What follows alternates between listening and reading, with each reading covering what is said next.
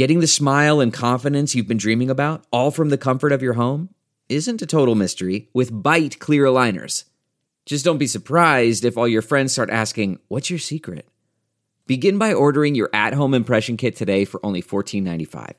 Bite clear aligners are doctor directed and delivered to your door. Treatment costs thousands less than braces, plus, they offer flexible financing, accept eligible insurance, and you can pay with your HSA FSA. Get 80% off your impression kit when you use code WONDERY at Byte.com. That's B-Y-T-E dot com. Start your confidence journey today with Byte.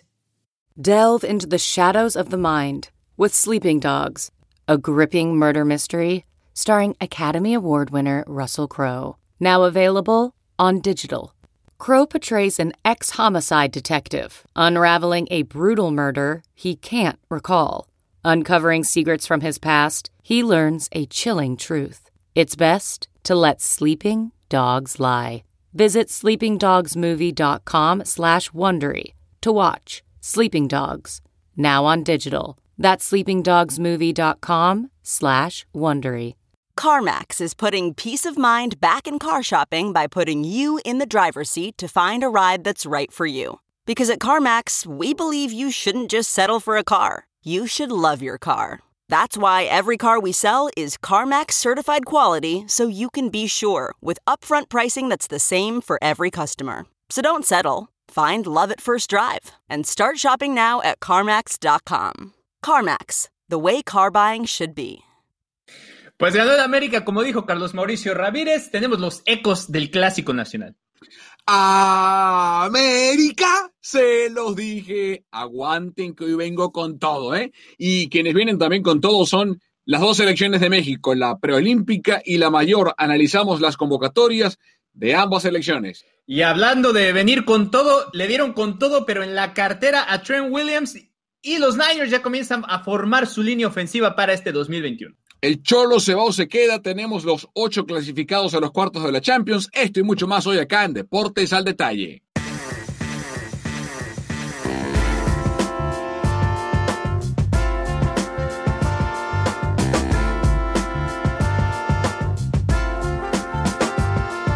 ¿Qué tal? Buenos días, buenas tardes o buenas noches, depende de la parte del mundo en donde se encuentren. Bienvenidos al episodio 25 de Deportes al Detalle. Hoy Pedro Andrade está en la lista de incapacitados. No está enfermo, no le pasa nada, simplemente tiene eh, un compromiso que coincide. La semana que viene se reúne con nosotros de nuevo el buen Pedro Andrade desde Salt Lake City. Aquí estamos Carlos Justice y quien les habla Carlos Mauricio Ramírez. Ay, 3 a 0. Tengo, tengo una semanita de 3 a 0 encima, partner, muy buena. Nada más, ya no cantes la canción porque ya viste que se me trabó la computadora cuando comenzaste a cantar. Bueno, pero la, la volví a cantar y ahí está la computadora otra vez. Yo creo que se trabó cuando dijimos chivas y le dio la chiripiorca a la computadora. Eh, eso me parece extraño porque con eso que las chivas ni siquiera fueron al partido, pues está medio difícil.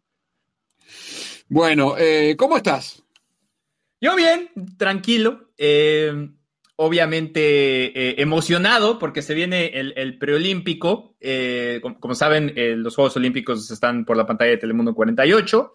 eh, vamos a estar viajando por allá. Entonces, pues emocionado de que, de que estén nuestros Quakes y que vayan a estar el- la selección mexicana por allá. Aunque ya hablaremos de eso, pero yo tengo una selección sorpresa entre esas ocho. Ajá, bueno, bueno. Eh, bien, vamos a comenzar hablando del clásico nacional acá en Deportes al Detalle.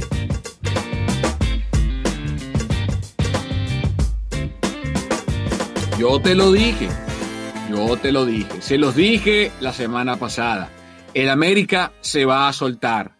Lo que hemos visto hasta ahora del América no es más que eh, la progresión natural de un entrenador que tiene poco tiempo en el cargo y que necesita, en este caso, su planteamiento era asentar la defensiva eh, para luego, en base a la solidez del fondo, avanzar y luego concretar las oportunidades en la delantera. Y ante un equipo que está en completo descalabro, como es el, el Guadalajara, carente la, identidad de la que tanto habló el pollo briseño, esa identidad es mucho más que simplemente jugar con mexicanos. No la tiene en su juego el Guadalajara. No se sabe a qué juega, cuál es la idea de Bucetich. Eh, talento en el plantel tiene, porque si no, no estarían seis futbolistas convocados a la selección mayor, eh, a, la selección preolímpica, perdón, eh, de, que va a buscar justamente ese boleto de los Juegos Olímpicos. no habría talento para la selección mayor. Mm, estaría peor de lo que está, ¿no? Y, y decía, les decía la semana pasada que era, yo veía un partido abierto en el que ambos equipos iban a tener la oportunidad de, de marcar distancias, que para mí la clave era Pedro Aquino en el América. Y, y recuerdas que hablamos, Carlos, y decía que para mí la clave de Chivas pasaba por marcar primero. Y ese gol que se come el Canelo Angulo, empezando el partido, los dos minutos, ese fallo garrafal, un mano a mano contra eh, Memo Ochoa, que simplemente echa fuera un remate de zurda que se le va afuera el palo izquierdo de Ochoa. No sabemos qué hubiese pasado en el partido si entra esa pelota, pero lo cierto es que ese chance que desaprovechó Guadalajara no podía hacerlo. Y, luego, Carlos, fue un partido de un solo equipo. Sí, y al principio, y ojo con, lo que decías de, de, que se destapa el América, creo que el América, una de las cosas que tiene que trabajar es esas desatenciones al principio, porque le pasó con León, le anotaron primero a los 15 segundos, ahora con Guadalajara tuvo esa jugada clara y bueno, cuando, cuando ya estás jugando una liguilla y esos goles cuenten un poquito más, eh, venir de atrás y tener que buscar el resultado va a ser un poquito más complicado. Pero más allá de eso, creo que el increíble que Guadalajara primero se coma esa jugada empezando el partido y después, y lo dije yo durante la transmisión, había hubo varias cosas de Bucetich que no me gustaron. Y la primera fue echar al equipo tan atrás. Yo entendía que iba a aguantar un poquito al América y que iba a tratar de contragolpearlo, porque la Guadalajara se siente cómodo cuando tiene espacios, cuando puede jugar al contragolpe, cuando puede tirar a, a Uriel Antuna a la banda o a Alexis Vega. Y en este caso, con el planteamiento que tiene Solari, que eh, tiene un movimiento bien interesante donde Sebastián Córdoba, a pesar de que juega en teoría como un extremo derecho, se junta mucho hacia el centro y a veces aparece por la banda izquierda para que alcance a subir Jorge Sánchez pero eso, eso hace que tengan un hueco atrás. Entonces era un hueco que podía explotar Chivas. Y de hecho, las dos jugadas que puede tener el Guadalajara salen por ahí. Pero si tú haces que Antuna, que es el que se supone tiene que tener esta salida, esté jugando en una línea justo afuera del área, pues va a ser muy difícil que lo encuentres. Esa fue la primera.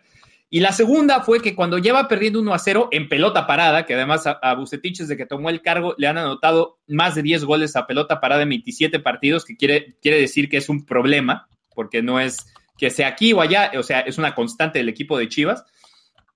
Te meten un gol, vas por resultado, tratas de empatarlo y deshizo totalmente el equipo. Y eso no fue culpa de los jugadores, eso fue culpa de Bucetich. Planteó un partido, no le sale, abre una avenida por el centro y bueno, América se, lo comió ahí. Puso la renuncia eh, Peláez.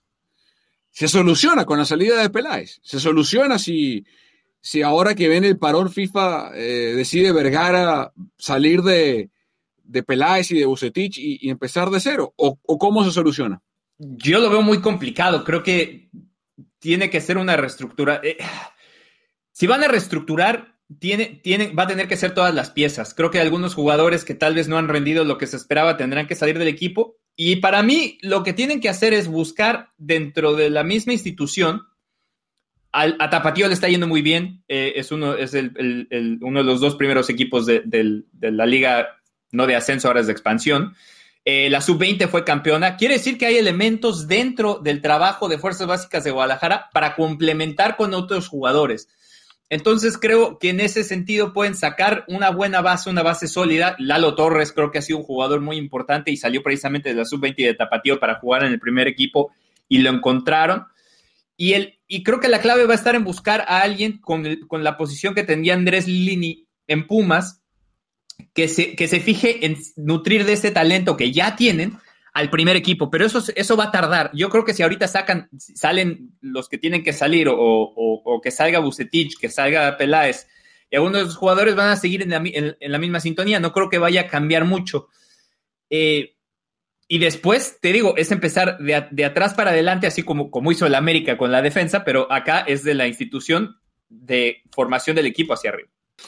Eh, el América eh, fue, un, fue una máquina Chivas no tuvo respuesta, no tuvo alternativas eh, y talento tiene. Eh, yo te digo, a mí lo que me preocupa, Carlos, es que pareciera que es muy evidente el talento que tiene a disposición y también parece que es muy evidente que no funciona. Ahora, eh, es tan sencillo como cambiar a Bucetich y poner a alguien más. ya entramos y, y si es así, pareciera que era la época para hacerlo, así como pasó con Juárez, que, nombró Alfonso Sosa, así como pasó con Necaxa, que salió del profe Guadalupe Cruz, más allá de que creo que son equipos con problemas distintos. Eh, creo que Bravos tiene algo parecido a Guadalajara, porque Bravos sí tiene talento en el plantel como para hacer mejor campaña de lo que ha hecho, que está de antepenúltimo apenas, eh, sobre León y Necaxa. Necaxa sí es verdad que desmembró por completo al plantel. El profe Cruz no tenía casi nada con qué trabajar, ¿no? Pero, pero Guadalajara no. Y, y la semana pasada hablábamos justamente de, esa, ese símil entre América y el Chelsea, eh, y, lo utilizaba como símil entre, entre Tuchel y, y Solari, lo que quisieron conseguir a la llegada a sus respectivos planteles, y ahora lo utilizo igual. Eh, Tuchel fue capaz de muy poco tiempo cambiarle la cara al Chelsea, eh, de ese equipo timorato, endeble, frágil, inestable, convertirlo en un equipo que ha ganado 9 de 13, empatado 4 sin derrotas y que apenas en esos 13 partidos ha permitido dos goles en contra. Eh, eh, digamos, eh, no sé si algún técnico allá afuera puede hacer lo mismo, Carlos, con este Guadalajara, pero de que tiene las piezas para jugar mejor, las tiene. Y cuando no juega mejor, las flechas apuntan al técnico. Y además, pensando en el, preolímpico, de, que vamos a hablar de eso también ahorita, te lo decía hace rato en el noticiero, yo creo que una gran parte de cómo se va a analizar cómo ha hecho las cosas Bucetich está en el preolímpico, porque si Jaime Lozano hace que esos seis jugadores de Chivas, aunque no estén todos en la cancha al mismo tiempo, pero supongamos que en algún momento pudieran estar por lo menos entre cuatro y cinco. Si esos jugadores de Chivas rinden con la selección mexicana y se ven bien con la selección mexicana y se nota que hay un planteamiento más allá de que tienen algunas piezas muy importantes al lado que no tienen en Guadalajara, porque creo que una parte fundamental de, por qué esta selección mexicana es, es candidata es tener a Malagón en, el, arco, tener a Johan Vázquez, tener a Charlie Rodríguez, tener a Sebastián Córdoba. Creo que esas cosas obviamente le, le, le, dan mucho a la selección. Pero más allá de esos tres o cuatro jugadores que no creo que le falta talento incluso en esas posiciones al Guadalajara en donde están, si los jugadores se ven bien en este preolímpico, creo que se va a notar más todavía que tal vez si hay esa ruptura con el técnico y de que lo, lo que él plantea no le sirve a este plantel. Bueno, eh, vamos a ver qué pasa con este equipo eh, hacia el futuro. No nos vamos a detener mucho en el partido porque ya pasó bastante tiempo, casi una semana. Lo cierto es que el América va en franco ascenso, Guadalajara va en la dirección contraria. Hoy no estaré entrando ni siquiera en, el repechaje de liguilla, en el acceso a la liguilla, porque está en el puesto 13. La liga está muy apretada, está apenas a dos puntos. Eh, Chivas de, eh, de Querétaro, que ocupa esa octava posición. Recuerden que la línea se marca más abajo ahora con la ampliación de esos cupos. Eh, está empatado en puntos con Atlético de San Luis y con Tigres con 12 unidades en el puesto 11 y 12. Que, pero bueno, vamos a ver qué, qué pasa. por último, la entrada de Ponce de Carlos recontrarroja, ¿no? Y hasta sanción. No, yo creo que esa la podías estar arriba en, un helicóptero y darte cuenta que era, que era tarjeta roja, que además me parece increíble porque en ese cambio primero yo no entendí por qué sacó a Mayorga, creo que a, grandes rasgos Mayorga había hecho un trabajo bastante correcto contendiendo esa banda derecha, salvo que haya tenido alguna lesión o yo no creo que fue así, fue por planteamiento, después también pone, pone a, Chapo Sánchez y saca, saca a Macías, que tampoco entendí ese cambio. Y entonces viene Ponce, que se ha estado peleando el puesto, que ha sido banca, que, literalmente lo sentaron y a los 10 minutos no puede hacer una entrada así. O sea, increíble. Eh, cerramos el episodio del Clásico Nacional, luego de la ah, placentera victoria del América, y hablamos de la selección mexicana, las dos, la preolímpica y la mayor, acá en Deportes al Detalle.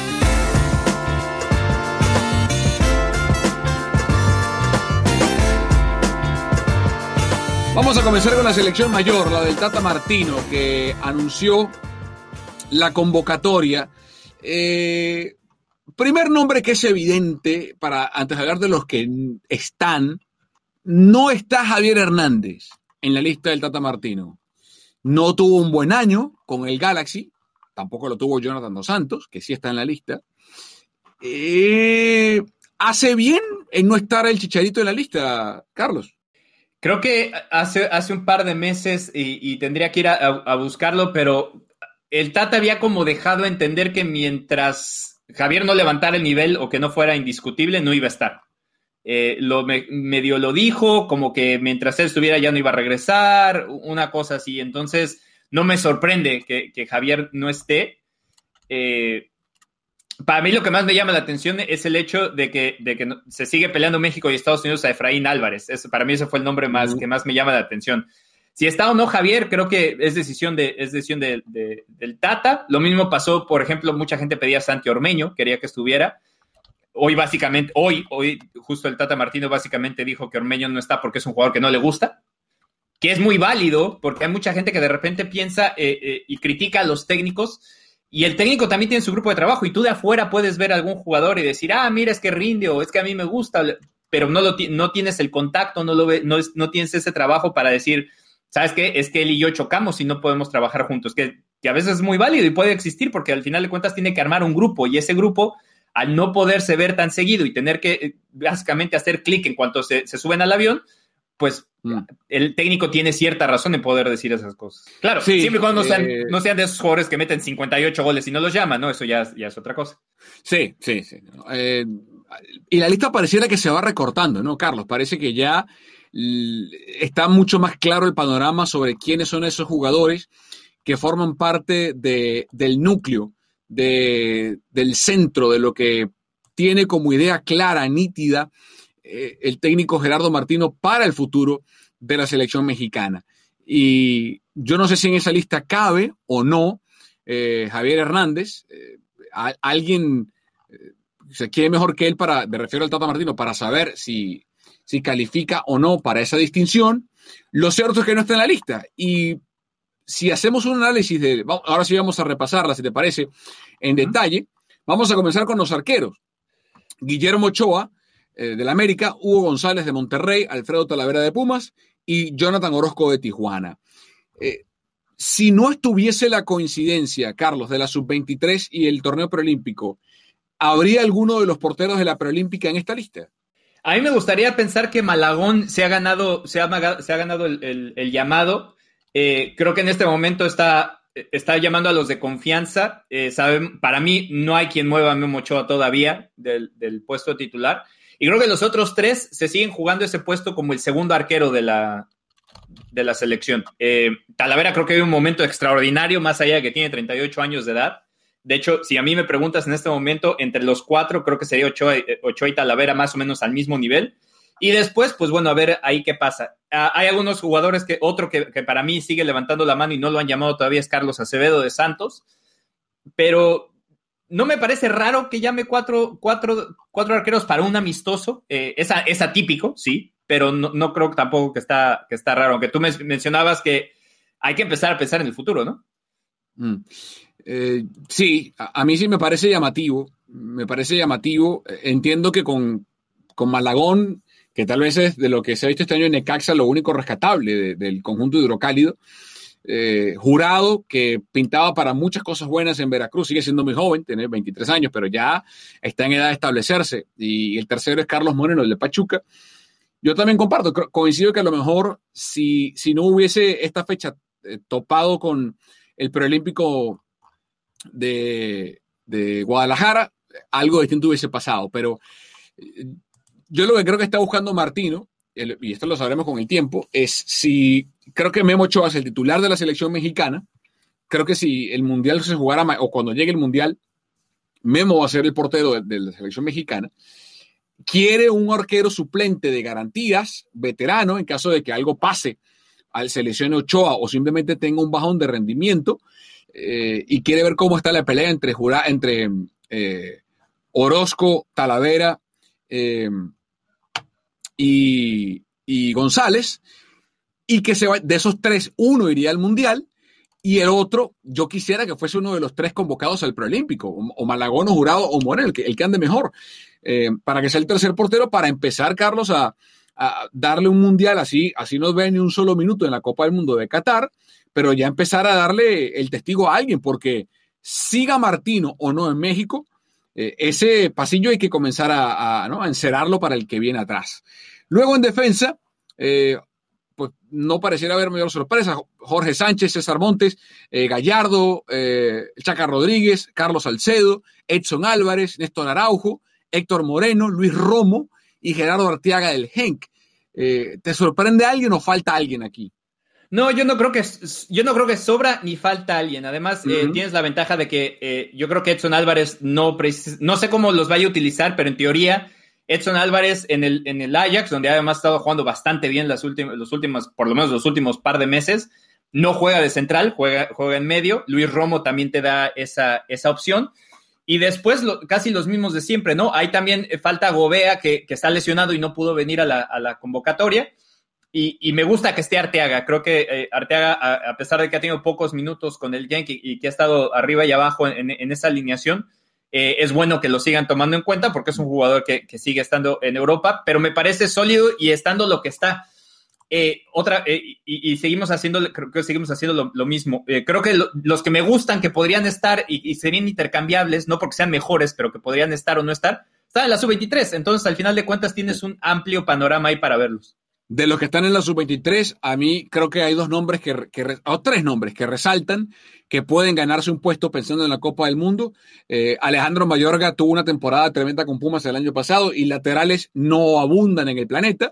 Y la dupla del tío Sepúlveda y Johan Vázquez, eh, que, pueden ser nombres a tomar en consideración eh, más allá del mal momento de Pumas actualmente, en el caso de, en el caso de los dos, tanto de, de Tiva en Chivas como de Johan Vázquez con Pumas, eh, creo que son tres nombres que a mí me llaman la atención para el futuro.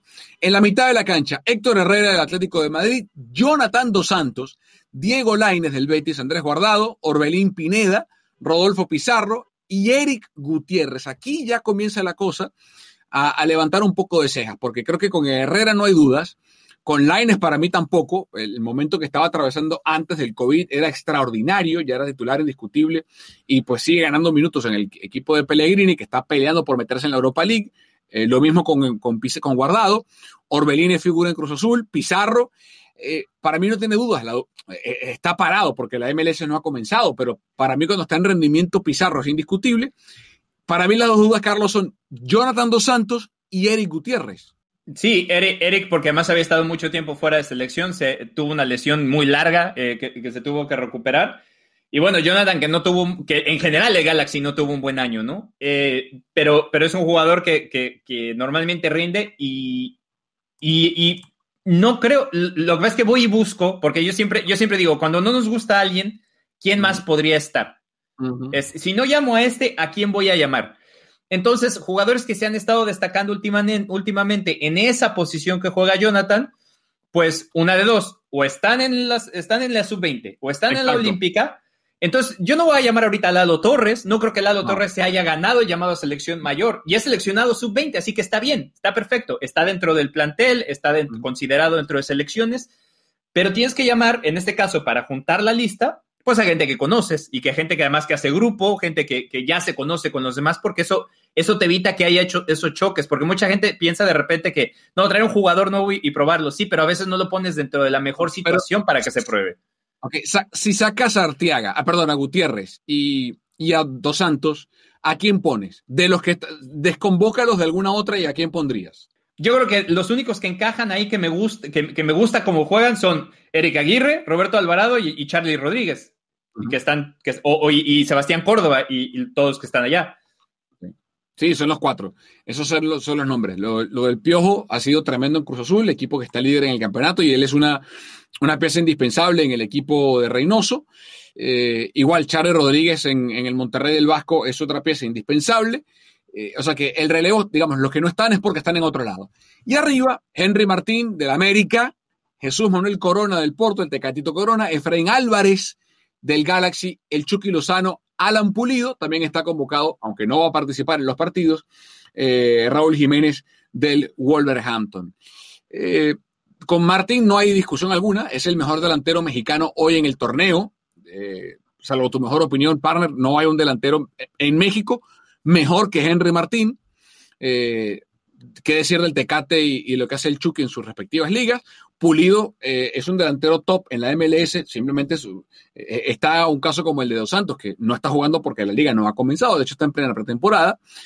Y llama la atención lo de Efraín Álvarez, porque hace unos días, en, una entrevista televisiva, eh, confesaba a Greg Berhalter, el seleccionador de los Estados Unidos, que le dijo a, Álvarez que fuera a México, que, que viera ese entorno, porque recuerden que el hecho de que Álvarez juegue estos partidos no significa que ya no pueda jugar con los Estados Unidos, no es un torneo oficial, ni mucho menos. Eh, son partidos, él puede jugar estos partidos o ver acción y luego eh, decidir jugar con Estados Unidos.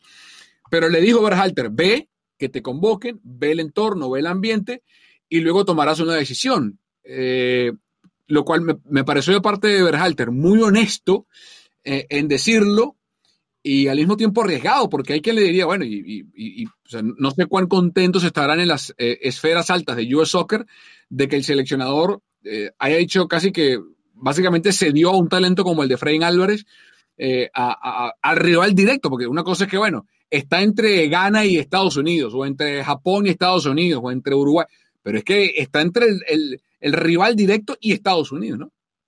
Sí, aunque con el, con el caso de Efraín, primero, la decisión al final de cuentas la tiene el jugador. O sea, Bell Harter le puede bajar las estrellas si él quiere y al final de cuentas el frame pues no, ¿sabes qué? Prefiero jugar con México, ¿no? Eso es lo primero. Y lo segundo es que es importante para Efraín medir más o menos cómo están las cosas porque pensando en que puede ser llamado a selección mayor en, ambos casos, ¿no? En Estados Unidos y en México, ¿con quién compite por los lugares? Eh, en este caso, creo que a pesar de que el Tecatito y Chucky eh, y, en su caso Raúl Jiménez cuando regrese, tienen acaparados esos tres lugares casi de fijo, son mucho más grandes que Faín Álvarez en edad. No, no porque sean grandes, porque Tecate y, Chucky tienen apenas 25 y 27 años. Pero Efraín, al tener 17 o 18, pues ese colchón que tienes, bueno, puedo ser uno de los jóvenes con más proyección y entrar más rápido dentro de la alineación.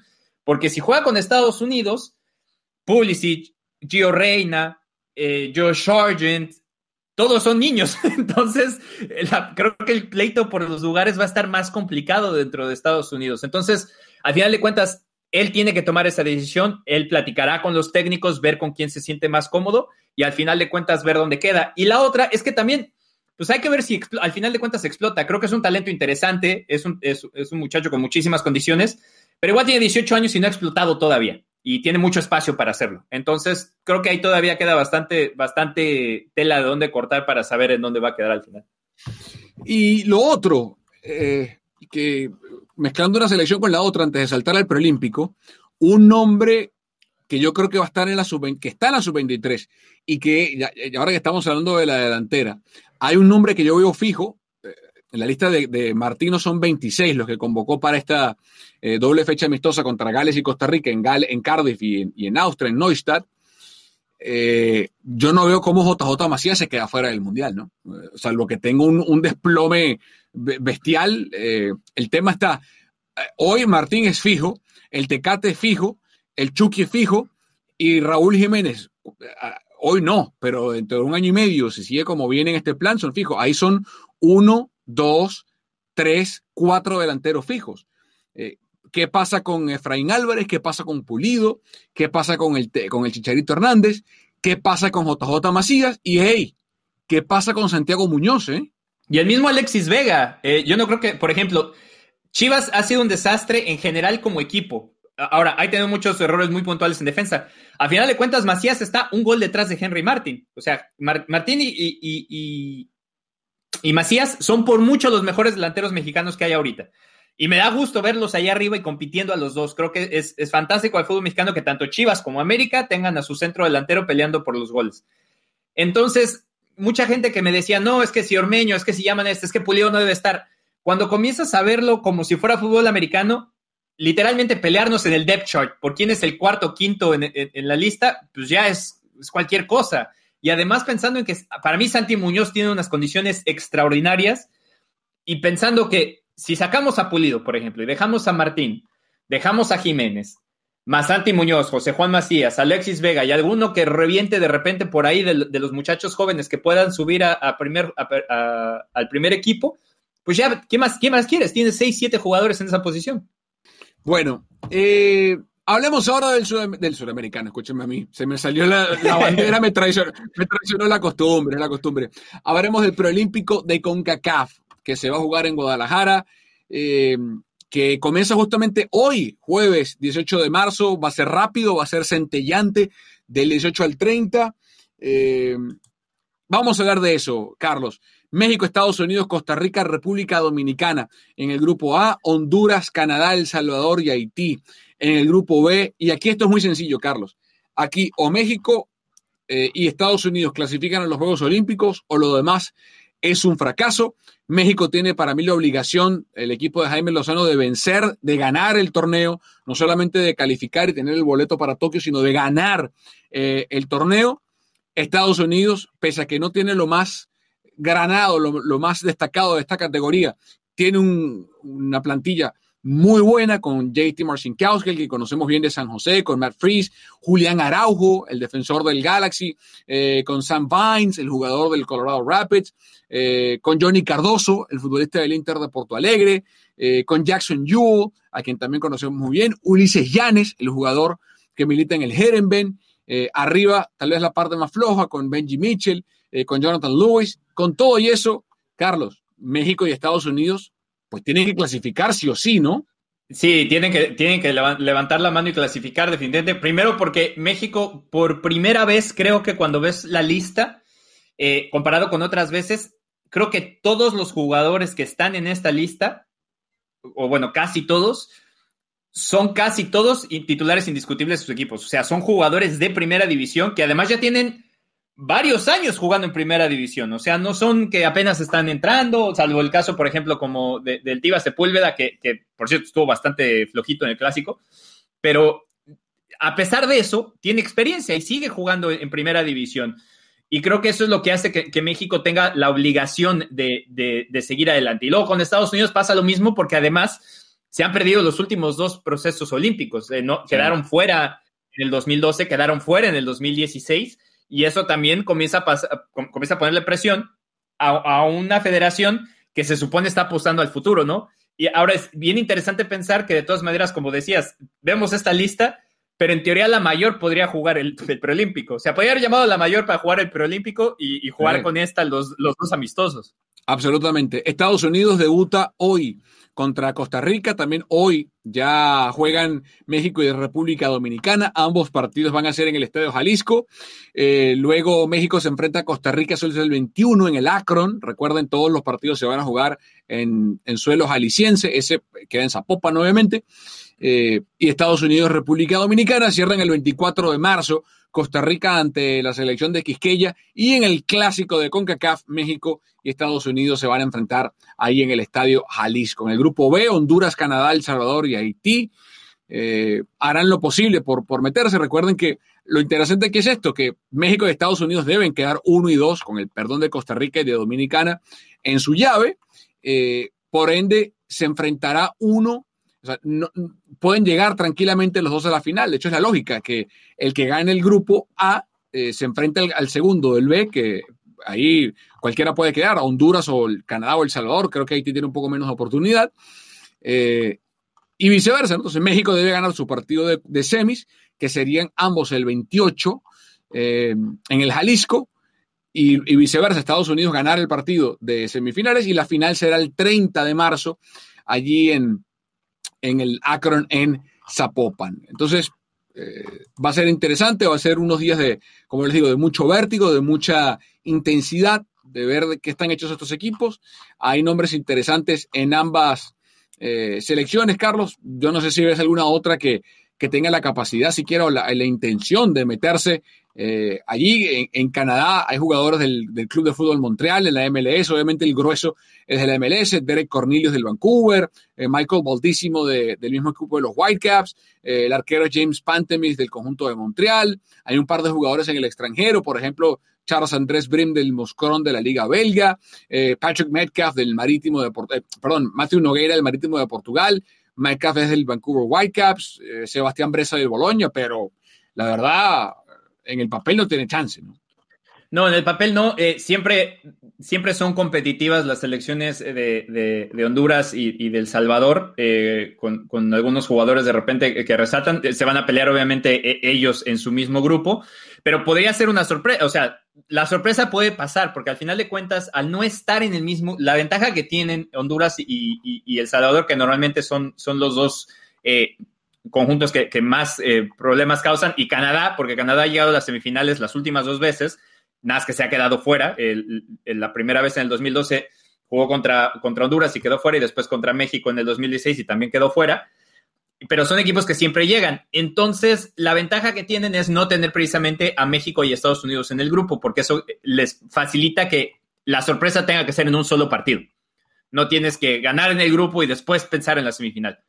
Entonces, en ese sentido, creo que las dos, las, las selecciones del grupo B pueden aspirar a, dar la sorpresa en ese, en ese partido, siempre y cuando México quede en primero y segundo, porque yo no, no tengo muy vista la selección de, Costa Rica, eh, es casi toda de la, de, la liga local, salvo, salvo Sequeira, que juega en el, Celta de Vigo, y un par de, un par de jugadores que están en, la, MLS, además de, Manfred Ugalde, que juega en, el Lommel de Bélgica.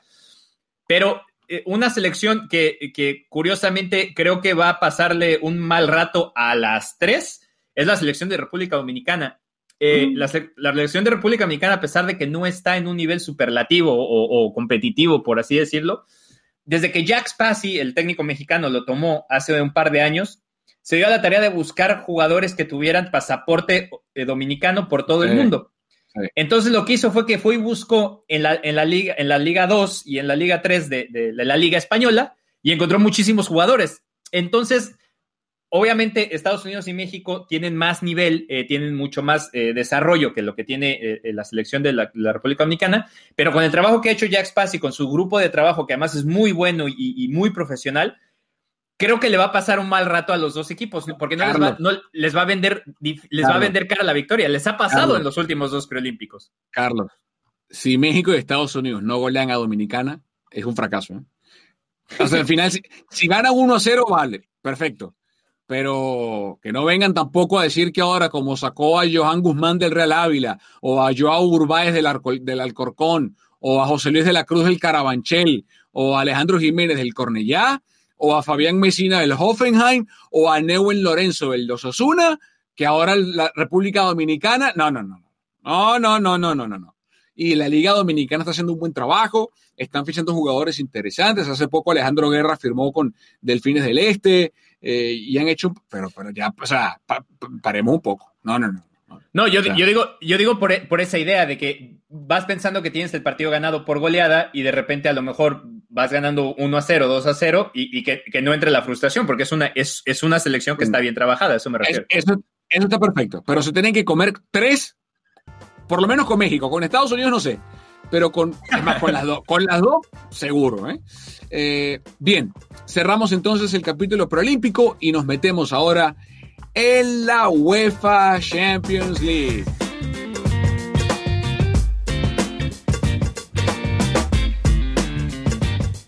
Y entonces quedaron ocho, ocho equipos. Ya tenemos los octavos de final terminados. Ya clasificaron ocho clubes.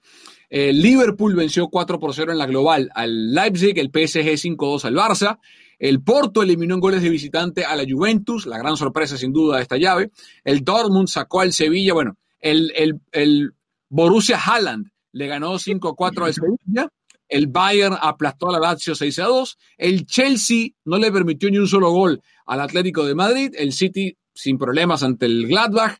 Y el Real Madrid es el único equipo español. Ganó 4-1 su llave ante el Atalanta. Eh, comencemos por el equipo del Cholo Simeone, porque la declaración de la rueda de prensa que dio el Cholo post partido para mí fue muy triste.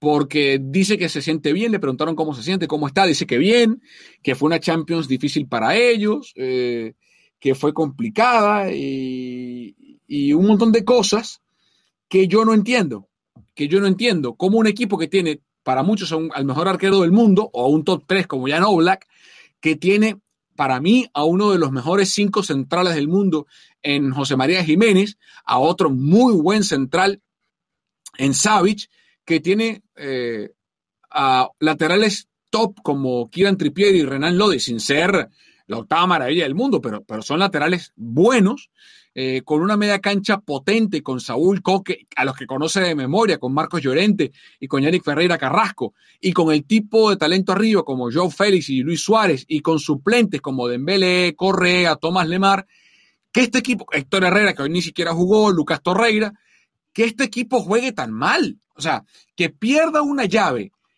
de forma tan dominante, porque hoy fue dominado por el 3-4-3 de, de Thomas Tuchel. Eh, mi pregunta, Carlos, es, ¿cuánto tiempo le queda al Cholo? Ah, está, primero en la liga.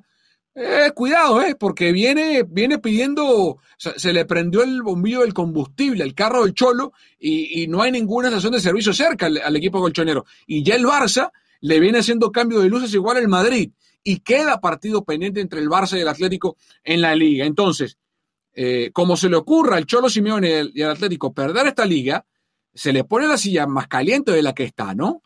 Y, debería, porque hace rato leía que eh, obviamente el, gran dominio que estamos viendo, entre comillas, de, la baja de juego de los equipos españoles comparados con eh, el, dinero que produce el PSG y, el, el, Bayern y, los equipos ingleses, precisamente el, City y, el Chelsea específicamente, que vienen con, dinero de, los jeques árabes, o bueno, en el caso de Chelsea con, Roman Abramovich.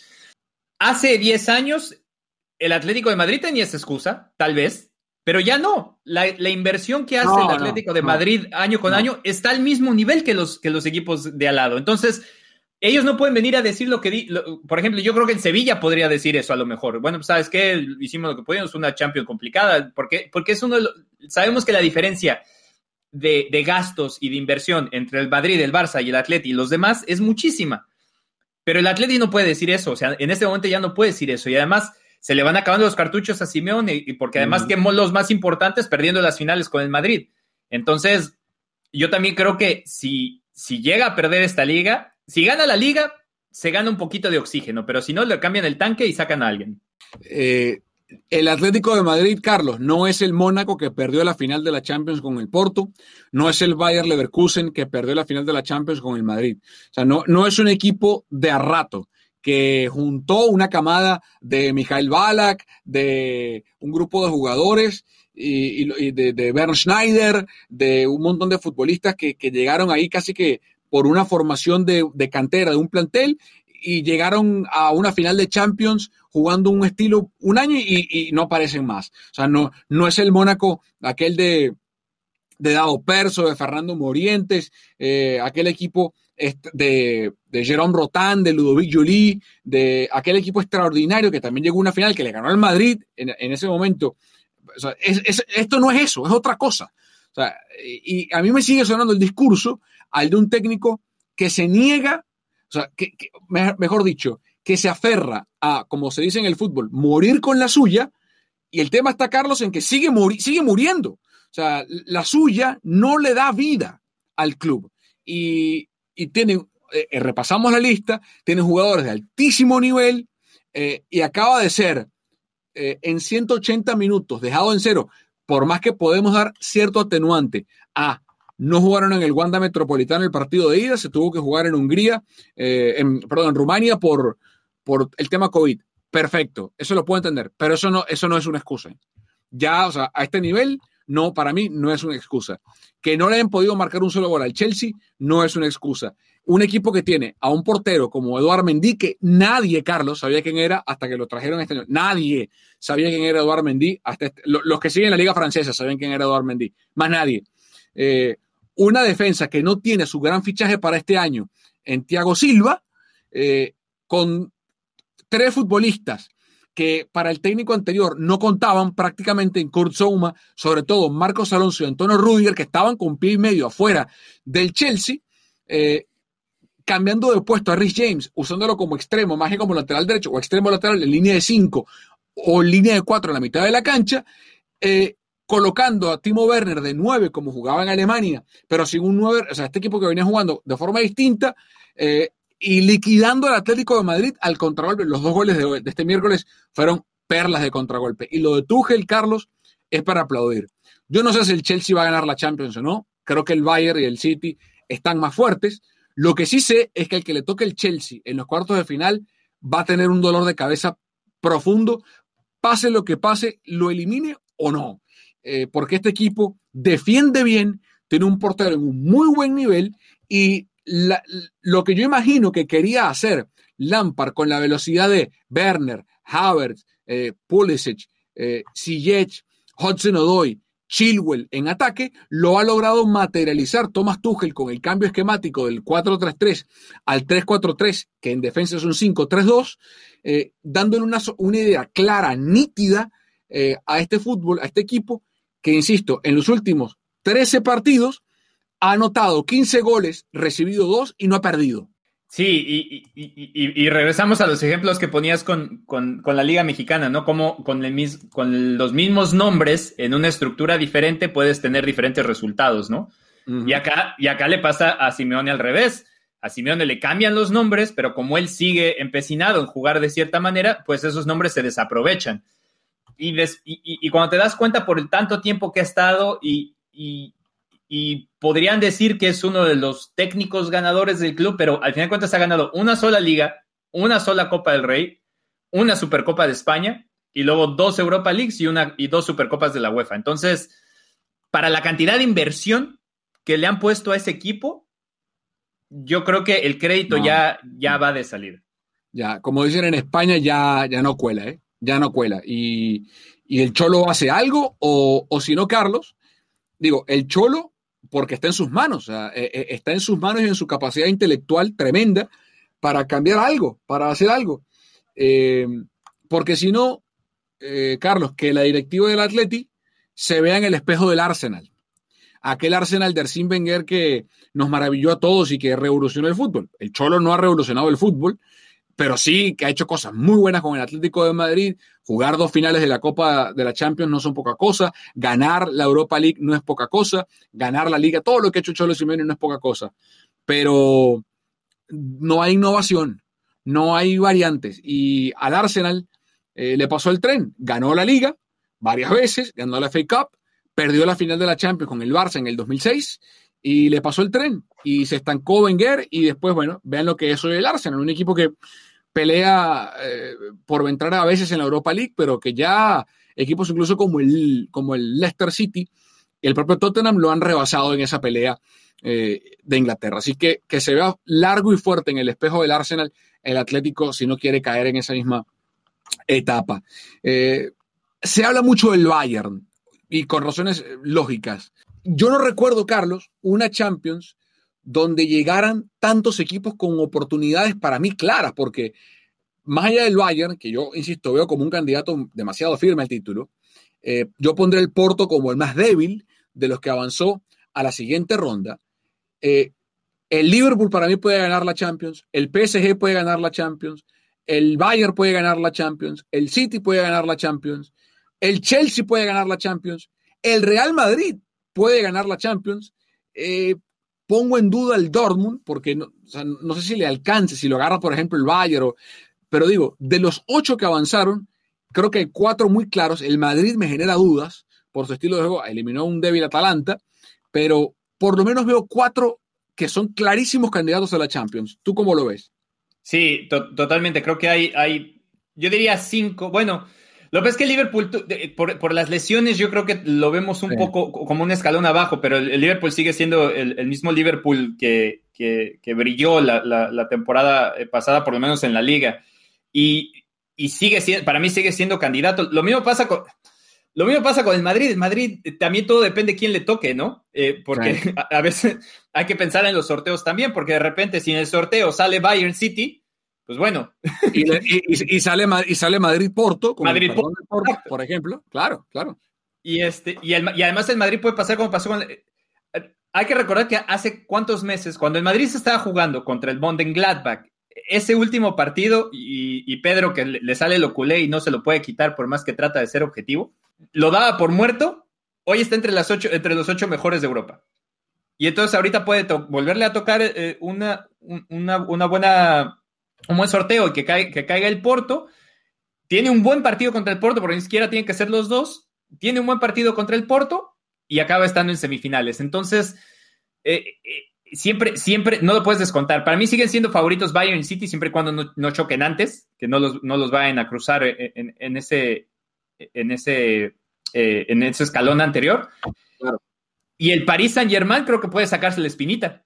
Sí, sí, si está sano Neymar, si llega todo bien, eh, a ver cómo lo dirige Pochettino, porque hemos visto poco del, PSG con Pochettino con el equipo completo, porque pues, justamente por la plaga de lesiones que ha tenido. Eh, ¿Algo más de Champions, partner? No, a ver, a ver, hay que esperar el sorteo. Vamos a esperar el sorteo y creo que ahí también se van a definir un par de cosas. Bueno, cerramos entonces la UEFA Champions League y le damos unos minutitos a la NFL y a los San Francisco 49ers.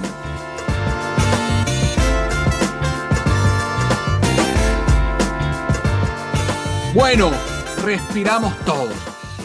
Ah, respiramos tranquilos, respiramos tranquilos. ¿Por qué?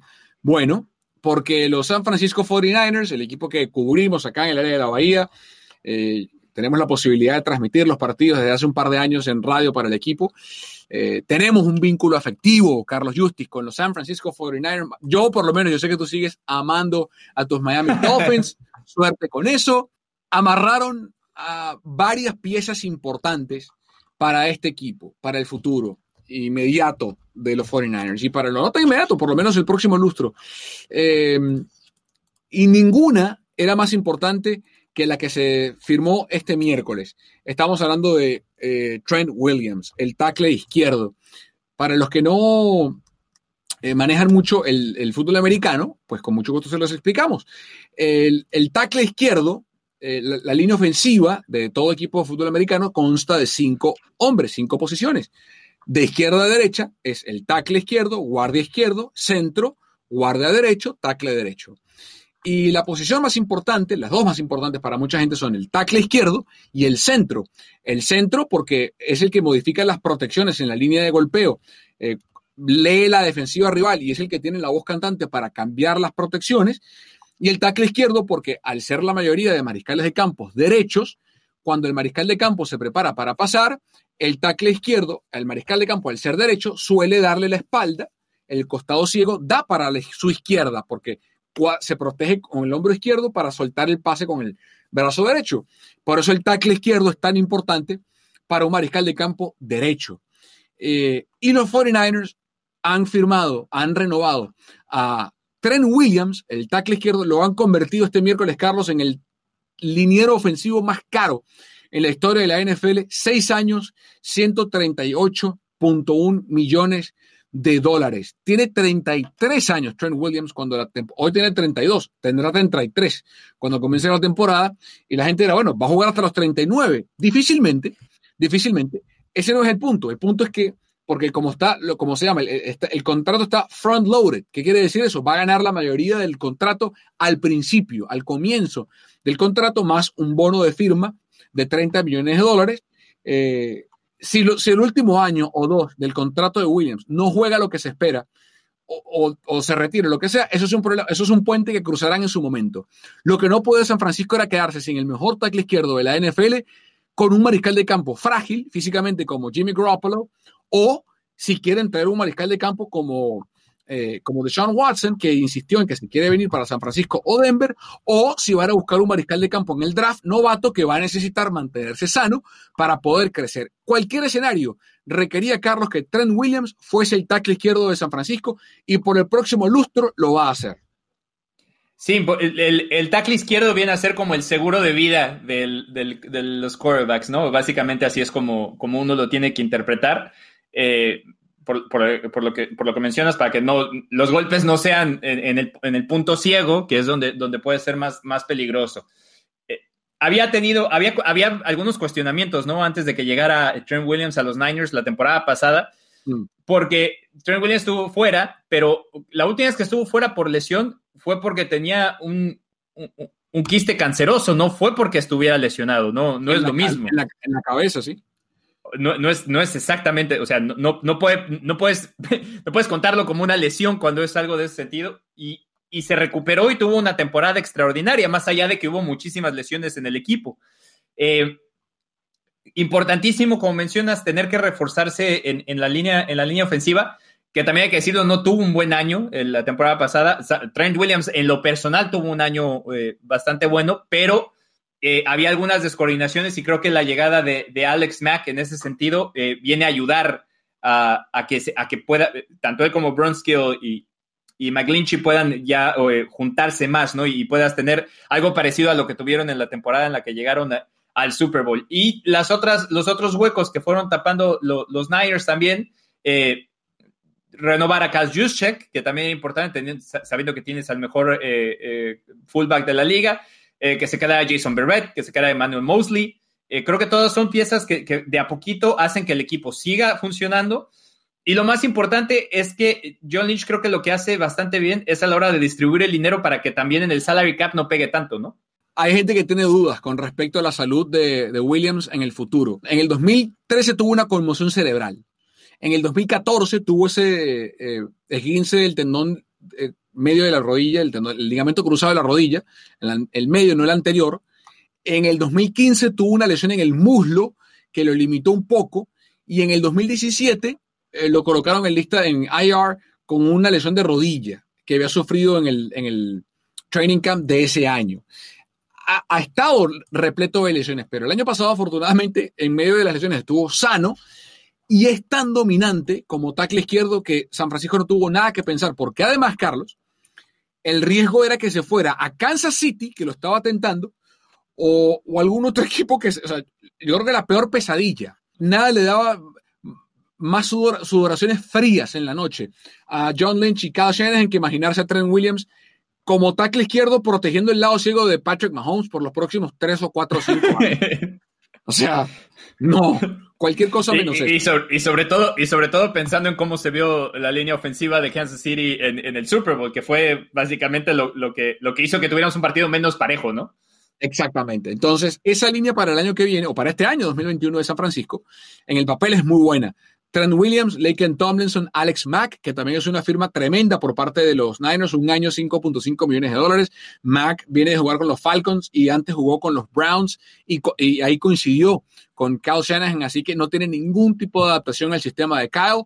Bronskill ha sido una gran revelación, también renovado, y McGlinchey tiene que mejorar, sobre todo en el bloqueo, en, pass protection, en, run block, fue un tackle dominante el año pasado, pero en pass pro le fue muy mal a McGlinchey. Y los que están detrás de esos cinco, Justin School, Colton McKivitz, eh, Dakota Shepley, son, eh, eh, y Sean Coleman, a ver cómo está, son serviciales, pero fue tremendo. Y además, San Francisco trajo o renovó a Kyle Juszczyk por 5 años y 27 millones de dólares, una firma muy importante, el mejor fullback de la NFL, que en el sistema, en el esquema de, carrera en zona que aplica San Francisco es esencial. Eh, pero, y en la defensiva, la secundaria era la, gran pregunta, porque toda la secundaria de San Francisco o los esquineros llegaban un contrato. Eh, Jimmy Ward estaba ya listo, al igual que Marcel Harris y, y Jaquaski Tart, pero se renovó a Jason Verrett, se renovó a Emmanuel Mosley y eso obviamente le da tranquilidad uh, en la secundaria. Yo dificulto que, bueno, de hecho, yo descarto ya que Richard Sherman regrese a San Francisco. Eh, así que bueno, las piezas se van ensamblando y se trajo también, se contrató a Samsung Ibukam, el linebacker proveniente de los Rams por un par de años más. Y ahora, Carlos, toda la atención, toda la atención se centra en el mariscal de campo. John Lynch y Shanahan han sido enfáticos en decir que Jimmy Garoppolo es el mariscal de campo para el futuro para San Francisco. ¿Qué tiene a su favor Garoppolo? Que cuando estuvo sano, el equipo llegó al Super Bowl. ¿Qué tiene en su contra Garoppolo? Y esta, esta estadística, cuando la, escuché, me parecía mentira, la revisé y, y era cierta. Garoppolo se ha perdido más juegos de los que ha ganado en San Francisco. Ha perdido 23 juegos desde que llegó a San Francisco y ha ganado 22. Tiene récord de 22 y 8. Eh, ¿qué, ayuda a Garoppolo? Que cuando él ha estado fuera, sus backups han sido tan malos que, que lo extrañas. la, evidencia es muy, es muy fuerte entre, entre Mullins y, y Entonces, hay dos cosas que resolver. Primero, me pregunto quién va a ser el backup de Garoppolo, porque el hecho de que San Francisco no haya contratado todavía a un backup eh, tiene mensaje. Usted dirá, bueno, ¿por qué? Hmm. A lo mejor San Francisco estaba dispuesto a pagar un poquito más por un Andy Dalton o por un Ryan Fitzpatrick, que ya se fueron del mercado, ya estaban con Fitzpatrick con Washington y Dalton se fue a Chicago. Eh, a lo mejor estaban dispuestos a pagar un poquito más por ellos, sabiendo que Garoppolo iba a ser el titular, ¿no? Y ya tienes eh, blindado tu cuarto de mariscales de campo con, con los Josh, con Josh Johnson y con Josh Rosen como tercero y cuarto. Otra, otra visión puede ser que están esperando a ver qué va a pasar con otros, eh, con el mercado secundario, a ver qué pasa con Nick, eh, con Nick Foles o ver qué, bueno, Foles no porque no, está, no va a estar disponible, pero qué va a pasar con Sam, con Sam Darnold, qué va a pasar eh, con Marcus Mariota, eh, Taylor firmó con Texas, que era otro nombre que estaba en el mercado, a lo mejor para San Francisco. otra opción es que quieren buscar a ese backup en el draft y que tienen a lo mejor un nombre en mente que saben les va a llegar, no de los top, o sea, no, Trevor Lawrence obviamente no, Zach Wilson es complicado, Justin Fields o, el mismo Trey Lance tal vez no les llega, Kellen Mond suena que les puede llegar, el, mariscal de campo de Texas A&M, a lo mejor le llega, pero otra alternativa, Carlos, y quiero saber tu opinión, es que San Francisco no ha traído a un mariscal de campo suplente porque no sabe quién es el titular. La gente dirá, bueno, ¿qué tiene que ver una cosa con la otra? Mucho. Si San Francisco va a tener a Garoppolo de titular, necesita un suplente que le dé garantías siempre, sí o sí. ¿A qué me refiero con esto? Que seguramente tendría que pagar un poco más por el backup porque no sabes qué va a pasar con Jimmy G. Mientras que si tienes a un mariscal de campo como Deshaun Watson, no tienes por qué pagar tanto por un backup porque las probabilidades de que se lesione o no esté son muy pocas. Le pregunto a usted, ¿usted sabe quién es el backup de Mahomes en Kansas City? No. ¿Sabe quién es el backup de Russell Wilson en Seattle? No, porque siempre juegan. Es lo mismo. Entonces, que San Francisco no haya firmado todavía un backup, a mí, Carlos, me pone a pensar. Sí, totalmente. Aunque yo sí sé, yo sí sé quién es el backup de Mahomes porque es un ex Dolphin. Pero ah. muy malo, por cierto. Pero no, totalmente. Y creo que la novela, la novela de Sean Watson apenas empieza, ¿no? O sea, ya, ya había arrancado, se puso en pausa y ahorita va, a continuar, ¿no? Vamos a ver qué, es lo que sucede. Eh, yo también siempre me dio la impresión eh, en todas las conferencias de prensa que eh, era o, alguien mejor que Garoppolo, si no, no nos vamos a mover. A, mí, por lo menos, esa sensación me daban John Lynch y, Kyle Shanahan cada vez que se les preguntaba. Era obvio que, que, creo que Nick Mullens tuvo su oportunidad de brillar y no pudo aprovecharla más por nivel que por otra cosa. Eh, lo, mismo lo mismo pasó con CJ Beathard. Entonces, por eso llega eh, Rosen al, final de, la temporada, que, al, final no juega. Pero creo que el hecho de dejar ese, ese plano abierto es, vamos a ver qué pasa, eh, a ver, si, a ver si hay una posibilidad remota de que podamos traer algo mejor.